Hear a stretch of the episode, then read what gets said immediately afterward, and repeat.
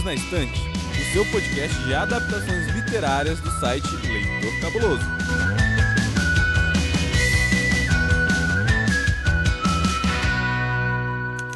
Saudações quadrinísticas, pessoal. Seja bem-vindo ao seu podcast favorito sobre adaptações literárias, o seu, o meu, o nosso Perdido na Estante. E hoje vamos falar sobre literatura e adaptação nacional. Estou aqui com a mesa repleta de gente bacana, gente que gosta de Jorge Amado e que vai trazer polêmicas para esse episódio. Que episódio bom é assim, que gera polêmica, gera discussão. E do meu lado esquerdo, ela, a pessoa mais sensata da podosfera do multiverso, Amanda Barreto. Do multiverso? Do multiverso. Gente Gente, várias de mim.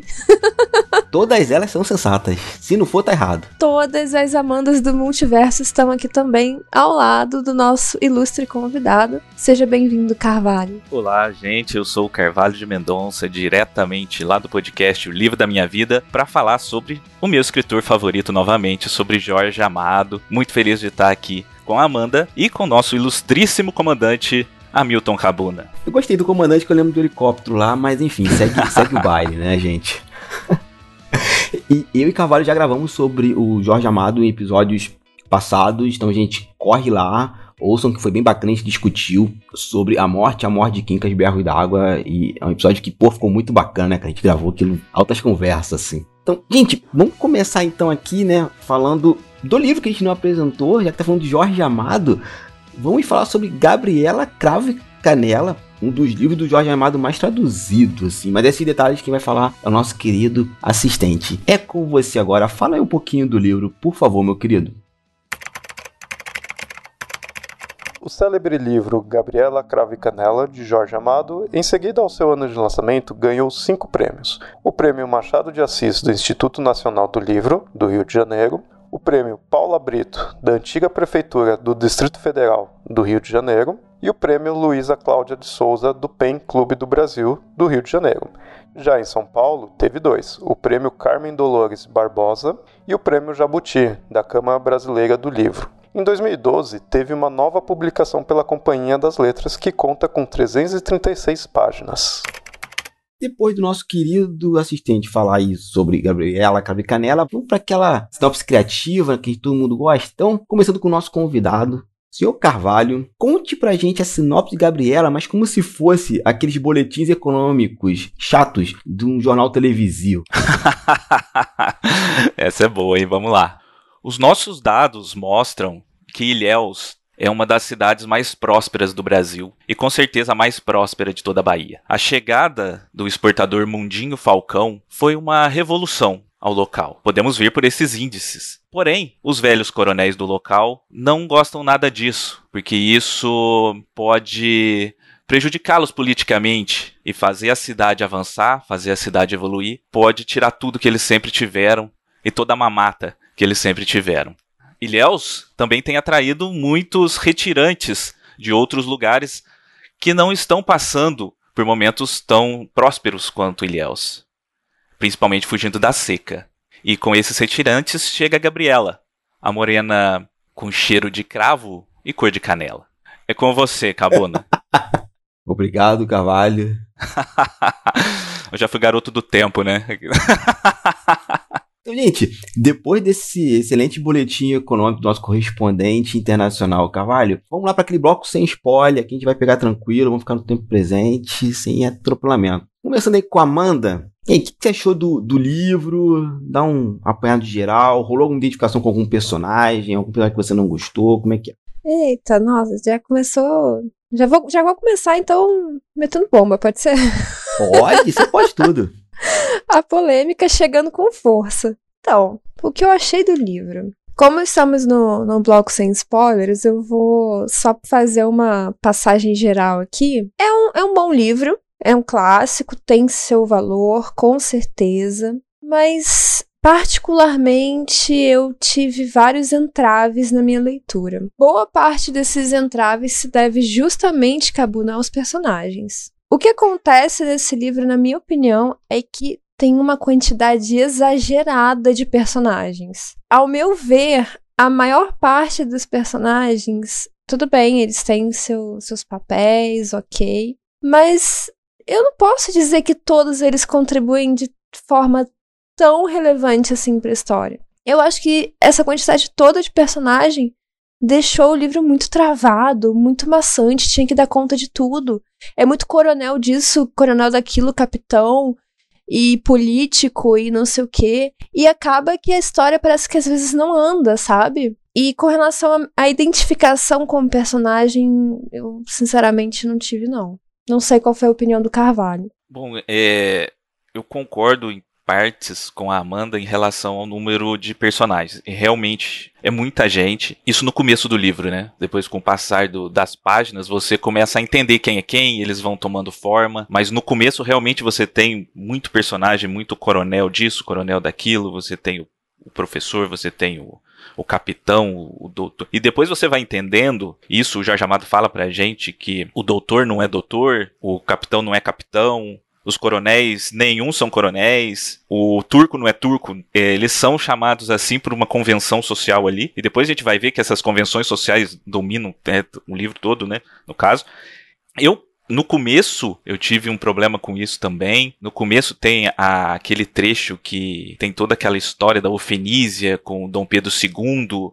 Aquilo eu achei chatíssimo. Tive vontade de morrer nesse ponto. E não, não, não passa daquilo. Então eu tive esse problema também do texto truncado no começo. O que eu discordo de você, não discordo, né? Porque na verdade foi a minha impressão, ali mais ou menos com um terço do livro passado, eu já tinha comprado os personagens. Eu já tinha entendido quem que era quem, eu não precisava mais voltar, não ficava mais perdido. Eu já tinha, se a gente pegar ali o Coronel Ramiro, o Coronel Amâncio, o Coronel Melk, quando falava de um eu já sabia quem que era, quem que era a esposa dele, quem que era a outra mulher que ele mantinha, eu já consegui ter essa identificação. É engraçado isso que já um terço do livro eu já tinha pegado tudo isso e já estava gostando de todos eles. E sobre a identificação, é difícil a gente falar porque é uma outra época, né? Eles são completamente machistas todos os personagens eles são, eles têm uma compreensão do que é certo, do que é errado muito, muito diferente do que a gente tem hoje. Porém, se eu tiver, se eu for obrigado a responder, eu acho que é o Mundinho, o Mundinho Falcão, mas pelo posicionamento progressista dele, né? E por ele ter essa,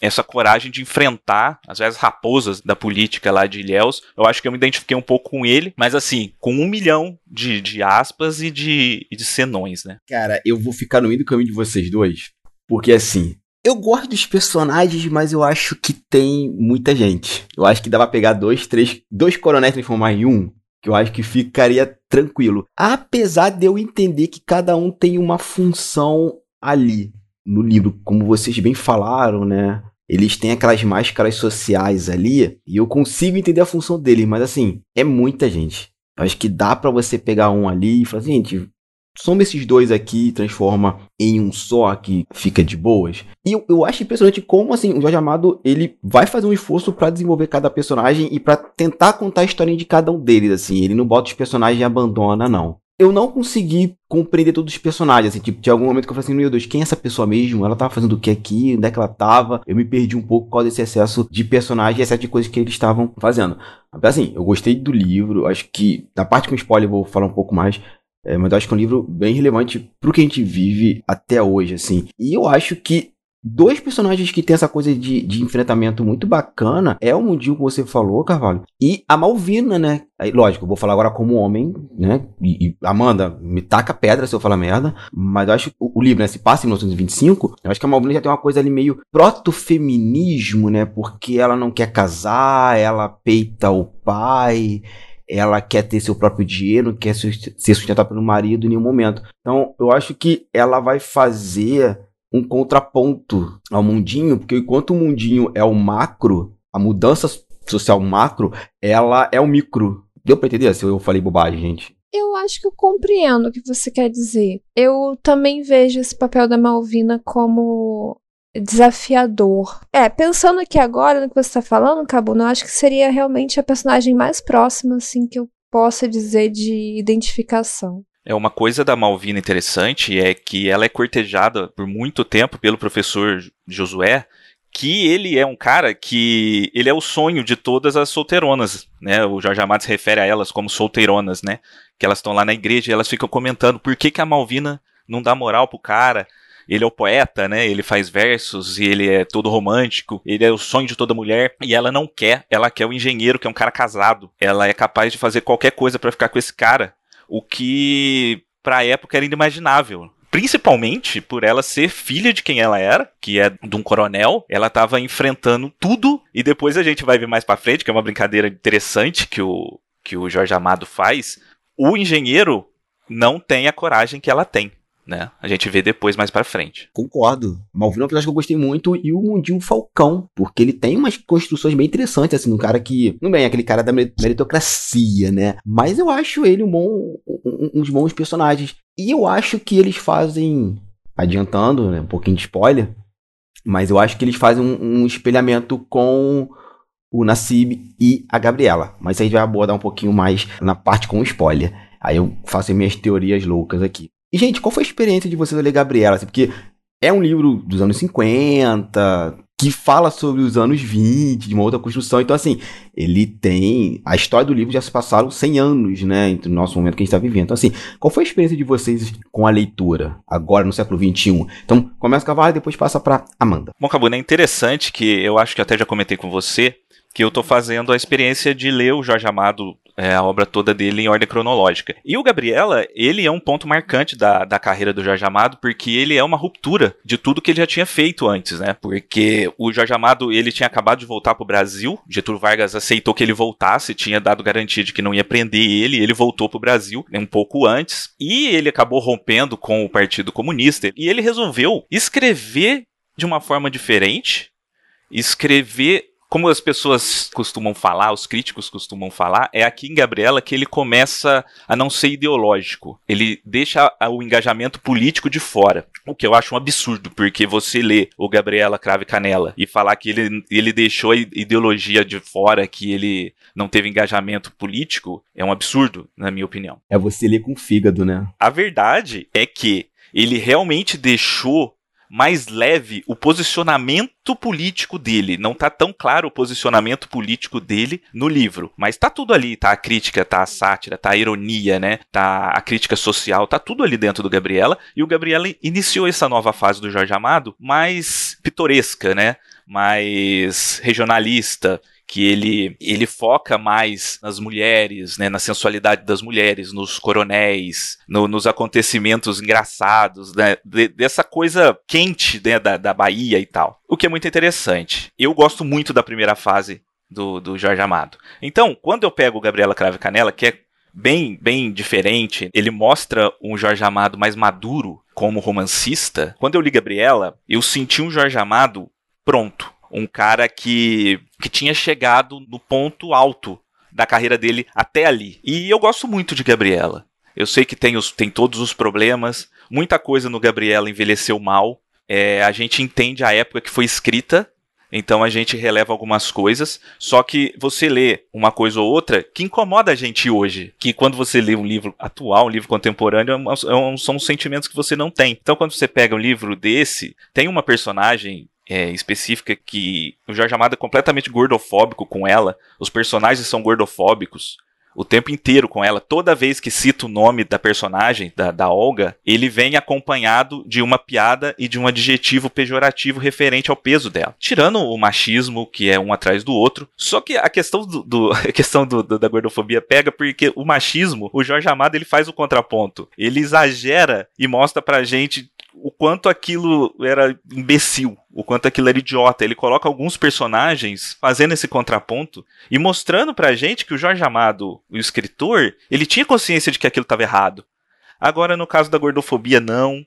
Em algumas outras, outras coisas, até do, das personagens femininas de, desse livro, que elas são completamente apagadas para Gabriela poder brilhar. Todas elas são invejosas, todas elas são fofoqueiras, todas elas são maledicentes, né? E todas elas são moralistas, tirando ali a Glória, a Malvina e a Gabriela, todas elas são, são rebaixadas, e depois a Jerusa, que vai aparecer mais para frente, todas elas são rebaixadas e os homens estão sempre brilhando. Isso é uma loucura, né? Porque o livro se chama Gabriela. Porém, no caso da Glória, por mais que ela não tenha essa mesma maledicência, ela é uma personagem extremamente mal vista.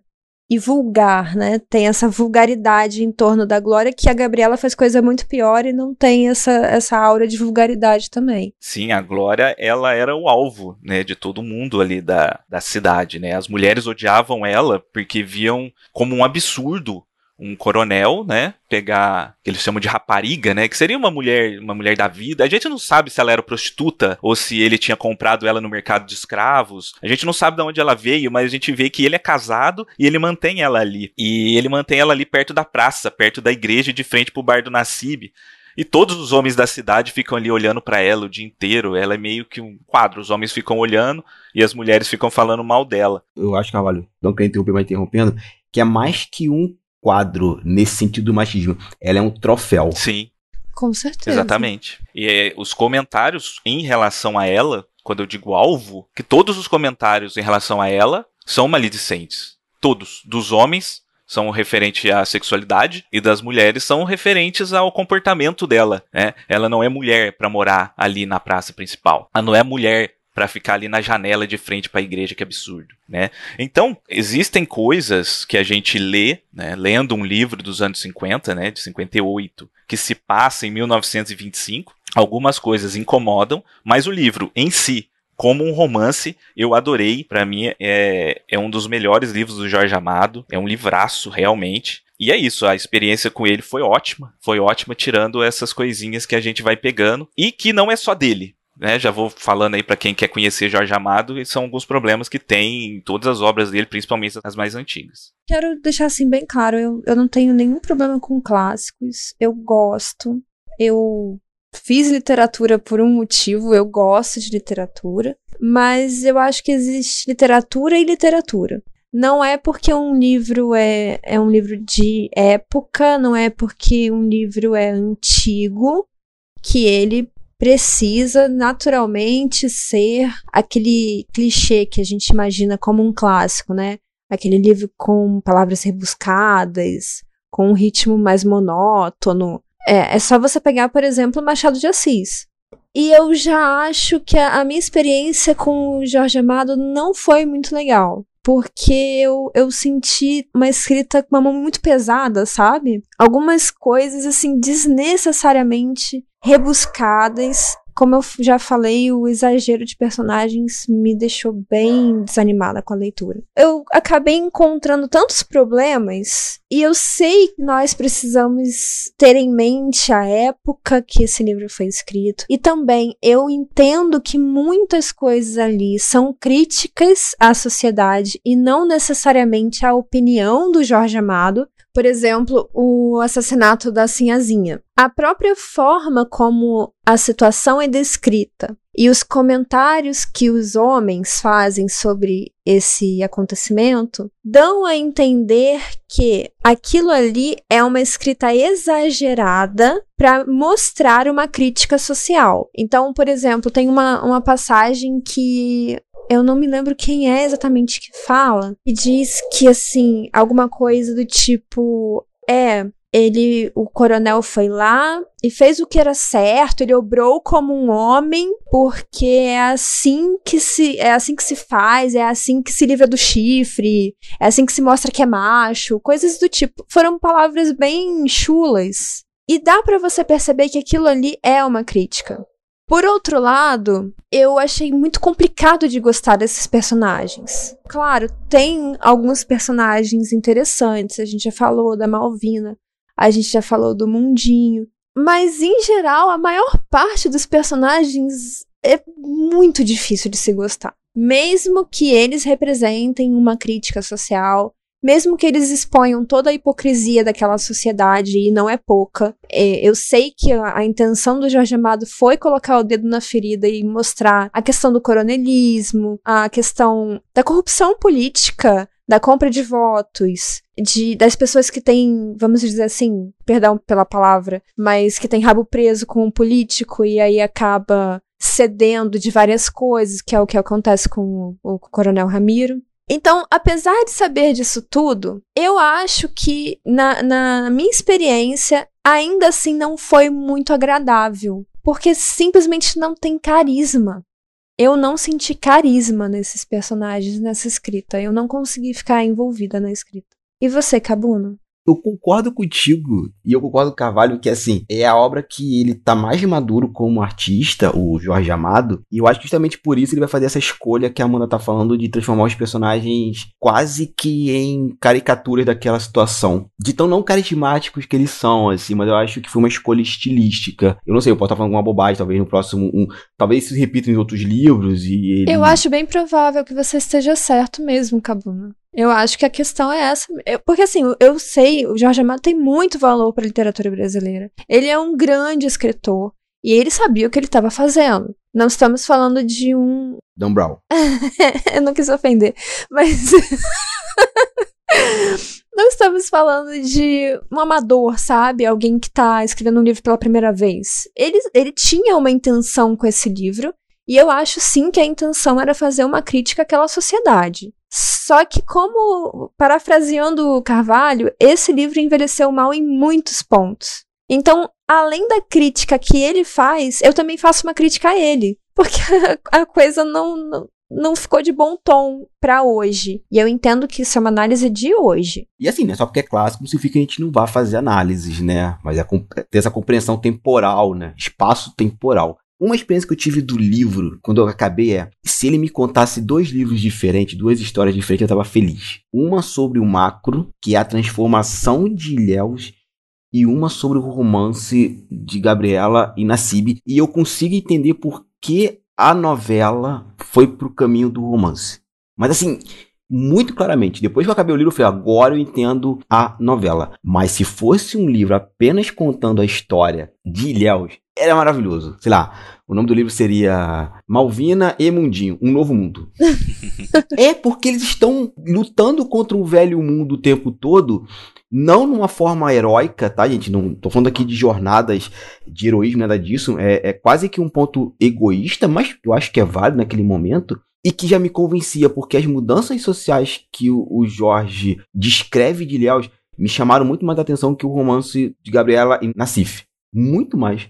Se for só aquela história do, de Léus, é fantástico. E eu tenho impressão, e novamente, posso estar completamente enganado, e acho que estou mesmo, que ele tinha duas histórias e falou assim: ah, vamos, vamos contar as duas aqui. Sabe? Eu tenho, eu tenho essa impressão no livro. É aquilo que eu, que eu falei. Eu falei dos personagens, mas na verdade essa é a minha impressão geral do livro. Para mim tem muita coisa, tem muita informação para caber em uma história só. O livro, inclusive, ele, ele tem um subtítulo, né, que é Crônica de uma cidade do interior. Quando ele saiu a primeira vez, depois esse subtítulo ele foi se perdendo, né, na história aí, mas quando ele saiu, ele saiu com esse subtítulo. A impressão que eu tenho, porque essa questão do Porto de Ilhéus, dessas obras do Porto de Ilhéus, que eles precisavam fazer essa reforma para poder se livrar né, do comando da cidade da Bahia, que era por lá que tinha que, que fazer a exportação do cacau. Isso aconteceu em 24, né? O Jorge Amado ele, ele conta depois como se fosse 25, mas algumas histórias o Jorge Amado realmente ouviu de acontecer. Então, meio que eu, o, o que eu entendo é que ele queria contar realmente a história de uma cidade do interior,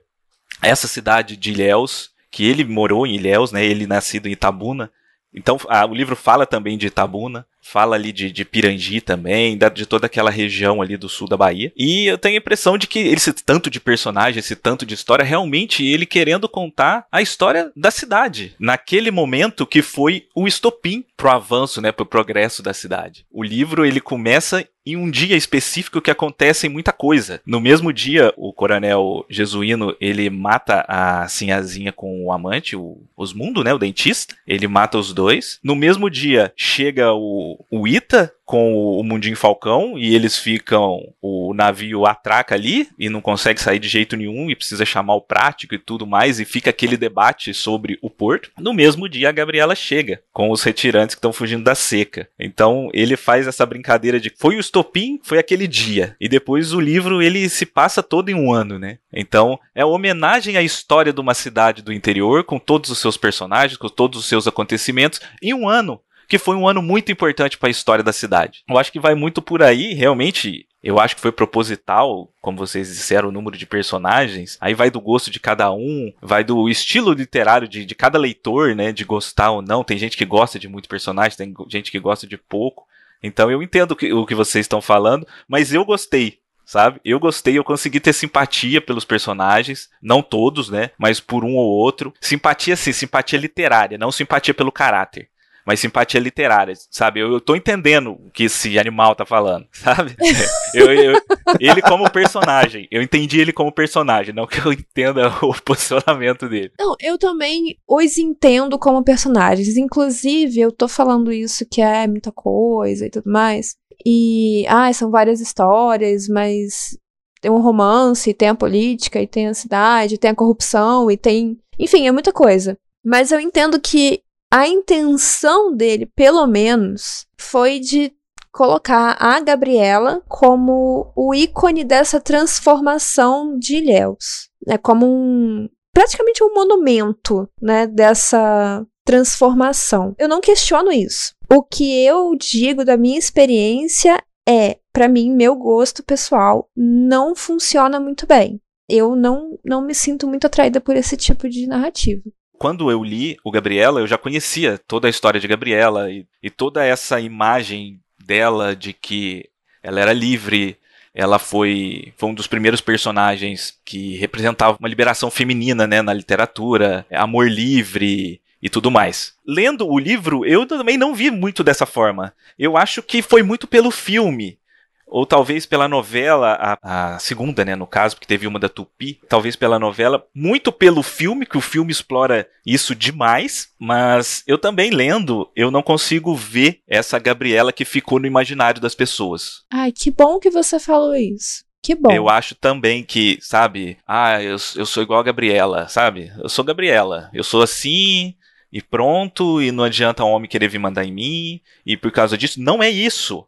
Não é isso. Você lendo o livro, você percebe que não é isso. A questão da Gabriela é outra. E nós vamos falar mais para frente no, nos spoilers. Então eu entendo o que você está falando e realmente a Gabriela ela é um símbolo desse progresso. Tanto ela quanto o mundinho, eles são símbolos de uma era que estava acabando, que era a época do coronelismo, né? 25, é, República Velha ali, né, café com leite. Os governos dos estados eram muito relacionados com coronéis, com jagunços e com tudo mais, especialmente em Minas, São Paulo e tal, mas na Bahia também, e aquilo estava ficando para trás. A Gabriela é esse símbolo de uma revolução. Ela era revolucionária, ela era disruptiva, ela era uma mulher diferente de todas as outras e por isso ela atraía todos os homens. Porém, sem intenção. Exatamente, né? sem intenção, ela não fazia ideia do que estava acontecendo. Exato. Diferente da Malvina, por exemplo, que sabia que estava lutando contra um sistema. Sim. Pelo visto, a nossa língua tá coçando pra ir pro spoiler. então, assistente, dá umas curiosidades aqui e vamos pro bloco do spoiler, gente. Devido ao grande desempenho nas vendas, o nome Gabriela se tornou popular após o romance, sendo utilizado para denominar de bares e restaurantes a suco de cacau, além de empresas dos mais diversos ramos. O livro teve adaptações para telenovelas, para o cinema, dança, fotonovela, literatura de cordel e uma história em quadrinhos. Esse é o romance de Jorge Amado com o maior número de traduções. São 38 para 38 países. Agora é aquele momento do spoiler, tá todo mundo aqui se contendo. A Amanda já falou que tá aqui assim, só na marca do pênalti. Então vai, Amanda, é agora, brilha. O que que tá incomodando tanto vocês assim no livro? Com spoiler, vai. Uma palavra, machismo. tá, não é só o machismo, mas é que o machismo do livro é gritante. E assim, na, na, falta de uma palavra melhor, é uma coisa engraçada. Porque o próprio Jorge Amado está criticando o machismo da época. Mas ele está sendo machista ao criticar o machismo da época, entende? Ele critica aquele machismo retrógrado, aquela coisa conservadora, especialmente pautado na, na questão da sinhazinha, que isso fica voltando o tempo todo na narrativa, né? Porque o marido pegou a sinhazinha com o dentista e matou os dois. E aí ele fica voltando nessa história para criticar justamente essa coisa do da mulher como propriedade, né?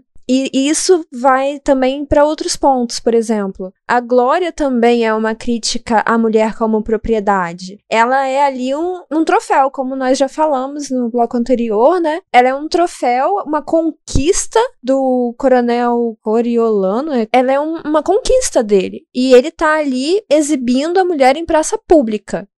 Eu tenho esse objeto e esse objeto é lindo e todos vocês desejam ele. Ou ela, no caso. Então o Jorge Amado está criticando essa atitude machista Porém, o discurso dele no livro inteiro é o puro suco do machismo, sabe? Essa objetificação feminina, tanto da Gabriela, como da Glória, como da. Eu esqueci o nome da dançarina. Anabela. Anabela, isso, obrigada como das moças do cabaré, todas as mulheres do livro são extremamente sexualizadas.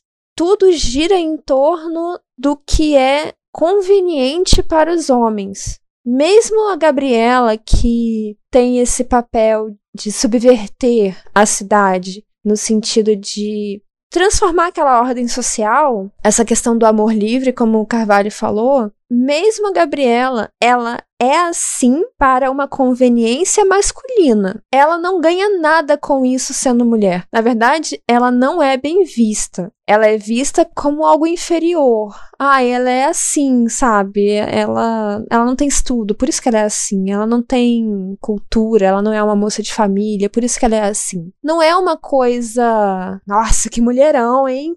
Ah, por isso que ela é assim, olha, que mulher. Desculpa a palavra, que mulher foda. Não, ela. Ah, é o jeito dela. Sabe? É algo condescendente.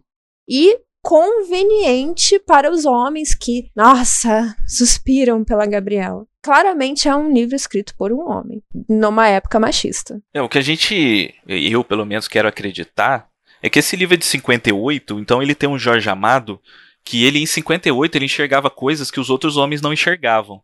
Então, ele olhando para o machismo de 25, ele é um cara muito à frente do seu tempo. Só que, Com só certeza. que ele ainda tem o machismo de 58. Então, a gente em 2021 olhando para o Jorge Amado de 58, a gente enxerga essas coisas. Então, eu quero acreditar que se o Jorge Amado fosse vivo hoje, ele ia ler o Gabriel e ia falar: ah, Isso aqui a gente precisa dar uma, uma reformulada, uma revisada, porque realmente é a época e tal. Eu acho que ele mesmo seria, pelo que a gente conhece da história dele, eu acho, eu quero acreditar que ele seria crítico a essa forma dele escrever, que era uma coisa que eu acredito que ele enxergando essas coisas do machismo, essas coisas do patriarcalismo, ele enxergando aquilo, na época ele achava que ele estava sendo o máximo. Só que depois, é, o mundo evolui muito mais e a gente hoje a gente percebe o quanto que o livro é problemático. Como a Amanda mesmo falou, a questão da objetificação feminina é muito forte no livro, e ele embasa todo o começo do livro porque existe uma sociedade que ela é formada por homens que ficam o dia inteiro no bar do Nassib e cada um ali tem a sua função,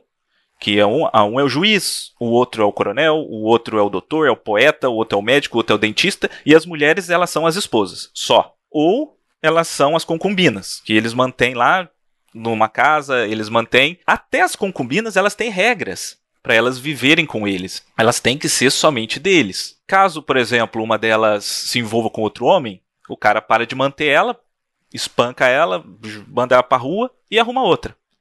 Agora, mulher não. Se a esposa, se a mulher do cara arruma outro, ela tem que morrer. Tem que morrer os dois, porque eles falam, né? O único jeito de você tirar o chifre da cabeça do homem é com sangue. Então, é, a gente já é apresentado a esse universo logo no começo do livro. E vem o, o, assassinato da Sinhazinha, porque ela estava com o dentista, e a gente é apresentado aquele diálogo sobre a condenação, que é, é bizonho, né? Ele não vai ser condenado, porque ele fez o certo. E os próprios personagens mais progressistas, eles falam: não, eu não concordo com isso, eu não concordo com aquilo, eu não concordo com violência, mas em caso de adultério de mulher, aí eu concordo que o único jeito é matar, não tem como. Os próprios personagens que a gente gosta, eles, eles falam isso. Tudo se dá um jeito, menos adultério da esposa. Adultério da esposa, o único jeito é você matar. E a gente é apresentado também a essas mulheres que são mantidas pelos coronéis. No caso, aí a principal é a Glória, porque ela fica ali na praça e todos os homens ficam admirando ela e todas as mulheres ficam odiando ela. E a Amanda até falou sobre ela ser um troféu. Acaba que no final ela vira um prêmio de consolação, né? Porque o poeta, a Malvina não quer o poeta, ele fala, ah, vai a Glória mesmo. Ele tá passando, ah, tá na janela ali, vambora. Então, realmente tem isso. A gordofobia me incomoda muito, a personagem da, da Olga, o tempo inteiro chamando Concordo, ela de isso também. E fazendo piadinha de é, em relação ao ao Tunico, que é o esposo dela, que é o bonitão, é o garanhão da cidade, e que ele tá com ela somente por causa de dinheiro, por causa de uma, de uma convenção ali entre os coronéis. Sim, que ele não conseguiria ser feliz com uma mulher dessa, né? Coitado dele ter que aguentar essa Exatamente. Mulher e coisas do tipo. E o tipo. Jorge Amado deixa claro que ela é insuportável, que ela é ciumenta, que ela é possessiva, que ela persegue ele, não sei o que e tudo mais. Uma coisa que me incomoda muito é como as personagens femininas, ainda que aquela sociedade de Ilhéus de 25 realmente fosse daquele jeito, como que as mulheres elas são apagadas no livro, como elas são relegadas a, a, a esse acessório. Elas são acessórios dos companheiros. Né? Você tem ali a vizinha do Nassib, que é a dona Arminda, eu acho, que ela é muito legal. Eu acho ela muito legal. Ela é uma mulher que ela fala por si. Apesar de os posicionamentos dela também não ser muito lá muito interessantes, né? Ela fica falando pra Gabriela tirar tudo que o Nassib tem, casar com ele logo, porque a beleza dela não vai durar para sempre. Ela é uma personagem feminina que eu acho que, assim como a Malvina, ela tem uma personalidade mais definida, mais, mais poderosa. O resto das mulheres, elas estão jogadas na história, né? Isso eu acho que, que me incomoda bastante. E no caso da Gabriela, como que eu vou dizer isso? Ela é, é quase uma criança. Ela tem cabeça de criança, ela não compreende as coisas, ela não compreende as convenções sociais e, sexualmente falando, ela é animalesca. Ela é um animal. Ela fala: Ó, oh, se eu olhei pro moço, o moço é bonito. Ele olhou para mim, gostou, ele quer deitar comigo, eu quero deitar com ele, eu não entendo por que, que eu não posso. Ela fala isso. E o que, que, é isso? Isso é bastante conveniente, né, para um homem. Qual comportamento que é isso? É o comportamento de animal. Sim. O animal, se ele tem um instinto, ele vai. E a Gabriela, ela se manifesta dessa forma. Irracional. Isso. Sim. E o, o Nassib fala para ela: Não, a gente vai casar. Dela, mas casar por quê? Casar para quê? Não quero, não. Ela não entende. Ela não entende. E depois do casamento, né? Que daí ele começa a botar ela para usar vestido, usar sapato, ela odeia usar sapato, e ele, ele manda ela falar baixo, como uma moça da sociedade, a fechar a perna, não sentar com a perna aberta. E ele começa a tentar moldar ela, só que ela não é que ela é revolucionária e revoltada, ela não entende, ela não compreende o porquê que ela não pode ficar com a perna aberta, sentar com a perna aberta. O porquê que ela, se ela tá com vontade de transar com o dono do cartório, por que, que ela não pode? Isso não entra na cabeça dela. E como a Amanda falou, isso para os homens era uma beleza na cidade. Porque se eles queriam mulheres, tinham que pagar. E a Gabriela, a Gabriela, ela não, não entendia a malícia, ela não entendia nada. Ela, como a, Amanda falou, não é porque ela tinha vindo do, do sertão, que ela não tinha estudo, porque ela era iletada, analfabeta, que ela se comportava assim. Era o jeito dela. Era o jeito dela. E os próprios personagens falam: a gente não consegue explicar a Gabriela. Ah, o que que eu faço com isso, com isso, com isso? Ó, pra tudo tem explicação, menos pra Gabriela. Por quê? Porque ela é irracional. É que muita gente fala do, do Coringa do Batman, né? Por que, que não consegue pegar o Coringa? Porque não tem lógica nas coisas que ele faz. No caso da Gabriela, por que, que os homens não conseguiam entender a Gabriela? Porque ela não pensava como a gente. Ela não pensava como as outras mulheres, como os outros homens, como a sociedade pensava. É. E é por isso que, como eu vou falar, ela não era revolucionária consciente disso. Mas o Jorge Amado, em 58, colocar uma protagonista com o nome dela na capa do livro, uma mulher assim, isso foi muito revolucionário, é por isso que eu valorizo muito esse livro. Isso eu concordo com você. Eu, eu realmente não tiro o valor disso, dessa contribuição do Jorge Amado para a literatura. Sabe, de dar as caras mesmo e, e sim, eu vou fazer uma protagonista assim, eu vou, eu vou criticar essa sociedade que na época ele considerava é, hipócrita, machista, conservadora, mente fechada, etc. O meu incômodo é que isso, como você já falou, Carvalho, isso gerou no, na mentalidade coletiva um senso de o que é ser Gabriela que eu hoje assim tendo mais noção do livro e do filme porque o filme não é da minha época eu também não assisti a novela nem a, a novelização depois da Globo do especial que a Globo fez. Eu não assisti nenhuma versão antes de assistir para o podcast. Mas eu cresci com esse imaginário coletivo do que é ser Gabriela, essa liberdade de, ah, é, é feminista, homem não vai mandar em mim. E hoje eu, eu olho e, e acho que eu. Não, acho que tem uma coisa errada. Não é bem assim. Exatamente. A personagem não é bem assim. Na verdade, a Gabriela é muito subserviente. Sim, ela faz tudo pro Nassib. Tudo. Mesmo depois de casada, ela continua chamando ele de seu Nassib. Ela continua casa, comida, roupa lavada, tudo do bom e do melhor, tudo pra ele. E assim, disponibilidade de sexo 100% do tempo. Sim, sim. E, nossa, e é isso que mais me incomodou no livro foi a Gabriela, gente. Porque lendo agora, pra gravação, eu queria esganar a Gabriela em alguns momentos. Porque assim, eu acho que a dona Arminda é um mega de um grilo falante pra Gabriela. Que ela não quer ouvir. Porque a dona Arminda compreendeu como funciona o jogo. E fala assim: os homens querem você, retira tudo deles. Eu não tô falando que a dona Arminda tá certa, mas assim, numa questão de sobrevivência naquele momento, em 1925, a dona Mina tem seus argumentos e que fazem sentido. A beleza não dura para sempre, então você precisa fazer um pé de meia agora, minha filha, porque amanhã ou depois você é enxotada e vai ficar como? E eu fico tentando entender como é que a Gabriela, por exemplo, nega presente. Será que assim, ela eu entendo o que vocês estão falando. O Carvalho falou assim que ela não consegue compreender as coisas que estão acontecendo ali, mas será que ela não iria aprendendo no processo? Sabe? Essa falta de evolução da Gabriela me incomodou, porque eu acho que todos os personagens passam por por amadurecimentos, eles ou morrem no meio do caminho, né? Mas eles mudam alguma coisa. A Gabriela é a mesma do começo ao fim. Tem dois momentos interessantes do livro que a gente precisa destacar. Quando o Fagundes pula é, no quintal dela e ela precisa esconder ele, e depois ela precisa ir lá avisar o, o coronel Ramiro de que ele estava escondido lá, é um momento. E o outro momento é o caso dela com o Tunico. O, por que, que é importante? Porque ela entendia que tinha que ser escondido ah, ela não entende o adultério, ela não entende o casamento, ela não entende as convenções, mas ela entendia que o que ela estava fazendo, o Nassib não podia saber. Isso ela entendia. Sim. É um pouco incoerente. E, e no caso do Fagundes, Muito. no caso do Fagundes a mesma coisa, porque ela foi lá, escondeu o cara dentro da casa dela, esperou das três horas da manhã, abriu a janela pro cara fugir, sem o Nassib saber. Ela enganou o Nassib. Por quê? Porque ela entendeu que ele não podia ficar sabendo daquilo. Mas é aquilo. Da, da, da, mesma forma que a gente falou da questão animalesca, até o animal com o tempo ele vai aprendendo. Ele vai apanhando, ele vai Exato. aprendendo, ele vai apanhando, ele vai aprendendo. Meio que ela não compreendia o porquê daquilo, mas ela entendia que aquilo machucava o Nassib. Então ela falou: Ó, eu não posso deixar ele descobrir que eu tô me deitando com o Tunico. Isso ela não sabia o porquê, mas ela sabia que era assim. Entendeu? A mesma coisa o, o caso do, do Fagundes que quando o Fagundes pula lá, ela não entendia o porquê que ela tinha que esconder do Nassib, mas ela sabia que o Nassib não ia gostar, não ia aceitar, ia ficar triste. E ela escondeu dele, então ela tinha, é, ela conseguia fazer isso.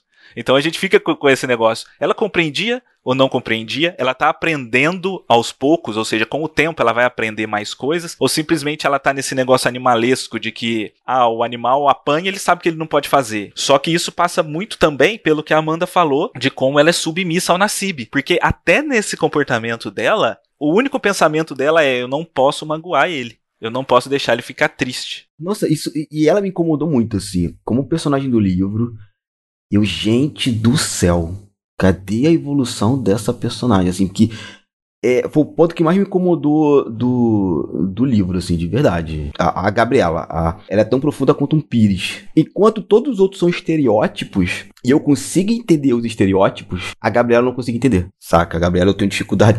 Agora eu tô sendo um personagem do livro, né? Eu tenho dificuldade de entender a, a, a construção da Gabriela como, como ferramenta literária. Ferramenta narrativa, perdão eu acho a, a, construção dela bastante clara, Cabuna. Eu acho que. Aí, mas aí vou ser repetitiva. Eu, eu volto naquilo tudo que eu já falei. Para mim, a, a Gabriela é um. para ser um símbolo sexual. E essa questão da pureza dela, da Sim. inocência dela, é para mim é bastante perturbadora, porque ele junta a inocência com sexualidade. Exatamente, porque ela é quase uma criança, né? A cabeça dela é de uma criança. Exatamente, ele fala isso várias vezes. Ela é quase como uma criança no momento do circo. Ela tem esses impulsos muito infantis, mas ela é um monstro do sexo. E isso, para mim, é muito incompatível. É, você vê que o, o caso dela ser um monstro do sexo é natural dela, né? Da impressão de que é, a gente não, não sabe se ela aprendeu, né? Porque a gente tem informações de que ela. A primeira relação sexual dela foi com o tio lá, o velho doente quando ela era bem criança. Então a gente não, não tem essa informação de que ela aprendeu a ser daquele jeito, mas a, a impressão que dá é que ela nasceu com aquilo, que aquilo era da essência dela. Aquela coisa selvagem, do sexo selvagem, né? Daquela coisa que podia ser qualquer um. Bastava ela achar bonito e o cara achar ela bonita. Isso não, não fica bem claro. O narrador, ele conta pra gente que o Nassib que já tinha andado com todas as prostitutas da cidade, ele nunca tinha visto uma mulher daquele jeito. Né? Essa parte me incomoda bastante. Gabriela, como construção de personagem, me incomoda bastante. Para vocês, esse livro tem alguma relevância para o século XXI? E eu vou começar porque eu quero ser muito breve. Eu, tô eu li o livro e eu falei, gente, não é possível que eu estou vivendo em 1925. Porque coronelismo, troca de favores, corrupção, assassinato, que a gente aqui chama no Brasil de queima de arquivo, né? Beijo aí, pessoal, que quem entendeu, entendeu. Cara, acho que tirando a parte da Gabriela é a mesma coisa. E pessoas progressistas lutando contra esse mega ultra conservadorismo, assim, sabe? Os cidadãos de bens, que são os coronéis, que podem ter tudo, mas qualquer pessoa que queira ter algo que eles possam ter, como por exemplo, uma liberdade de escolher com quem eu quero ficar, que é o caso da Malvina. Não, não pode. Aí, meu irmão, você não pode, que é isso? Mulher não vai escolher as coisas. Mulher só pode escolher roupa e olha lá. Então, assim, eu acho que o livro ele dialoga muito Lógico, gente, tirando a Gabriela, a, a, o relacionamento dela com o Nassif, né, tudo que ela, Gabriela, que a gente discutiu aqui atrás, mas as questões políticas sociais é muito 2021. Muito. para mim. Então, vocês agora. Eu também concordo com você, Cabuna, concordo. Acho que o livro acaba falando muito da nossa realidade, infelizmente.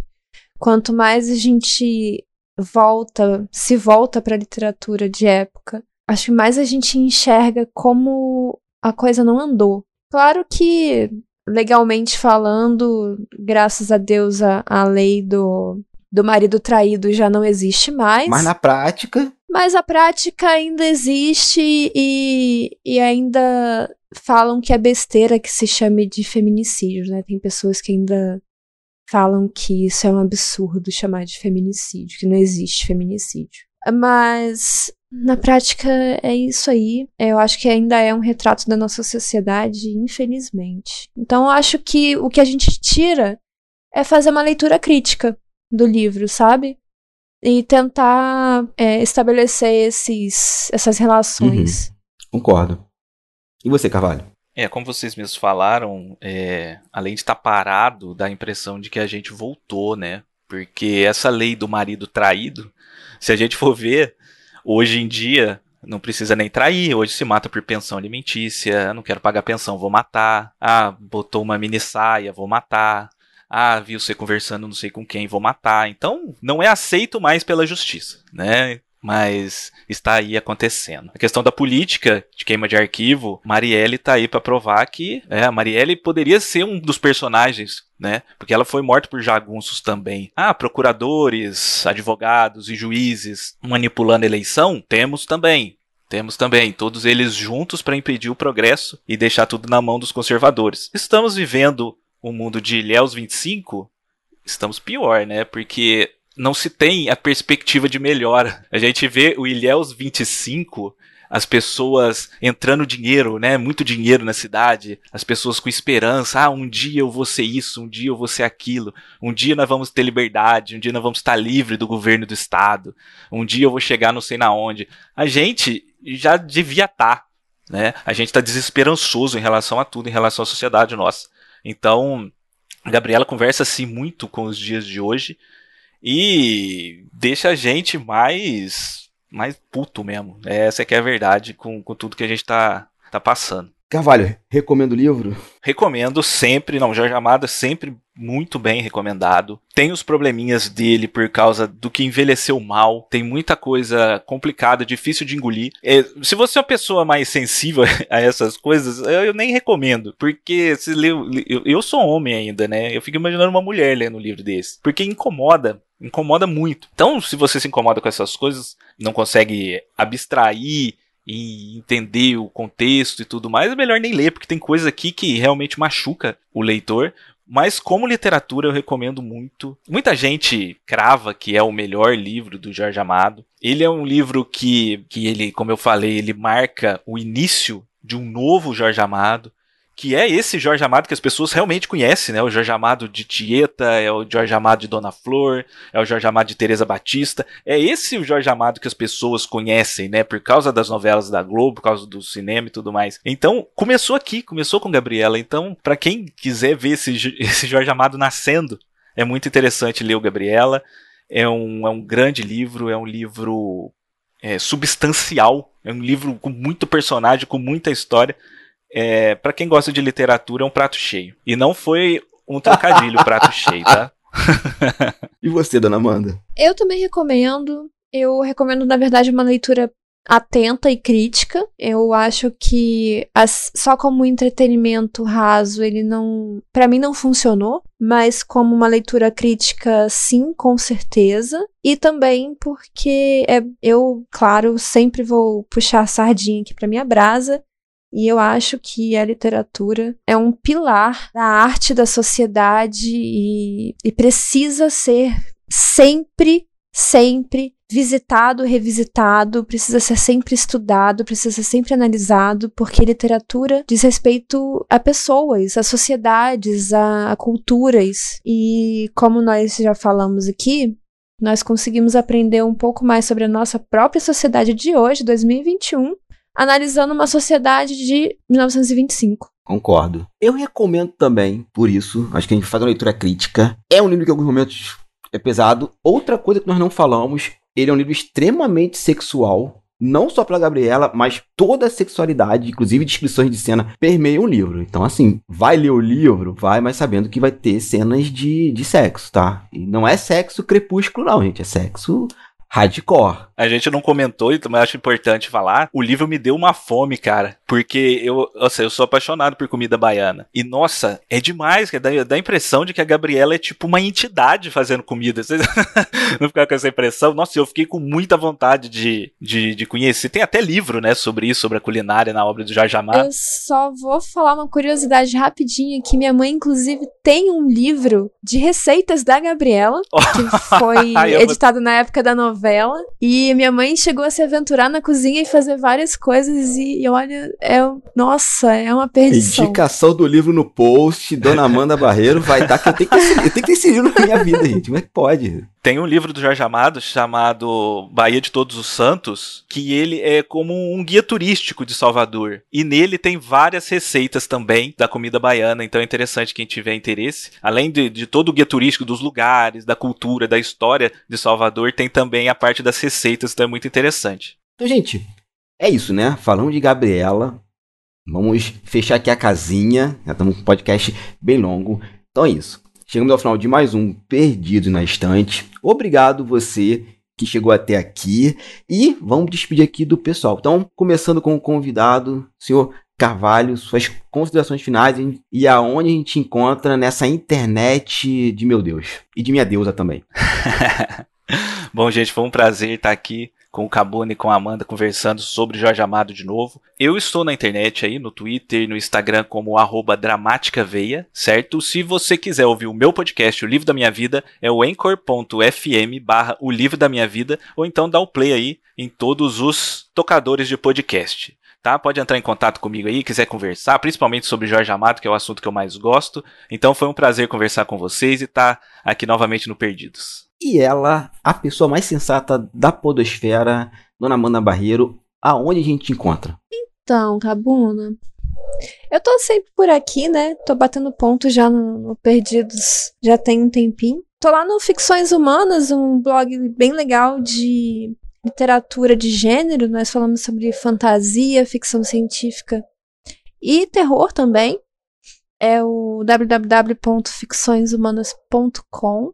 E também estou no Instagram, eu sou arroba Amanda Barreiro. E você, Cabuna, conta pra gente. Quem quiser falar comigo, eu tô por aqui, batendo ponto também no na estante. Estou no meu podcast, o Quadrinho Narrativas, lá no site turnolivre.com e no meu blog, amiltocabuna.wordpress.com. Redes sociais eu tô meio dando um tempo, então, gente. Então, meus três canais são esses aqui. E assistente, agora é contigo. Quais são aí teus recados finais por favor, meu querido? Contribua para novos episódios do Perdidos na Estante em catarse.me barra leitor underline cabuloso ou no PicPay. Se você é das redes sociais, nos encontre em twitter.com.br perdidosestante e instagram.com.br perdidosnaestantepod. Você ouviu ao podcast Perdido na Estante. Apresentação: Hamilton Cabuna, Amanda Barreiro e Carvalho Mendonça. Assistente: Leonardo Mesquim. Edição Leonardo Tremesquim. Esse episódio foi produzido graças a vocês, apoiadores. Valeu mesmo, pessoal. Tamo junto. E vamos fazer aquele recadinho, né? Agradecer a vocês com aquele coraçãozinho, aquele abraço muito bacana ao Abner de Souza, a Irechu, Alessandra Rocha, Aline Bergamo, a Mauri Silva Lima Filho, Caio Amaro, Carolina Mendes, Carol Vidal, Cláudia Rodrigues, Clécius Duran, Deise Cristina, Edgar Egawa, Fernanda Cortez, Igor Bajo, Janaína Vieira, Lara Prado, Leandro Gomes, Lucas Domingos, Lubento, Luiz Silva, Marina Kondratovic, Marina Jardim, Melissa de Sá, Nielson Rocha, Priscila Rúbia, Ricardo Brunoro, Rodrigo Leite, Nilda e Sidney Andrade. Muito obrigado pela ajuda, pessoal. Tamo junto.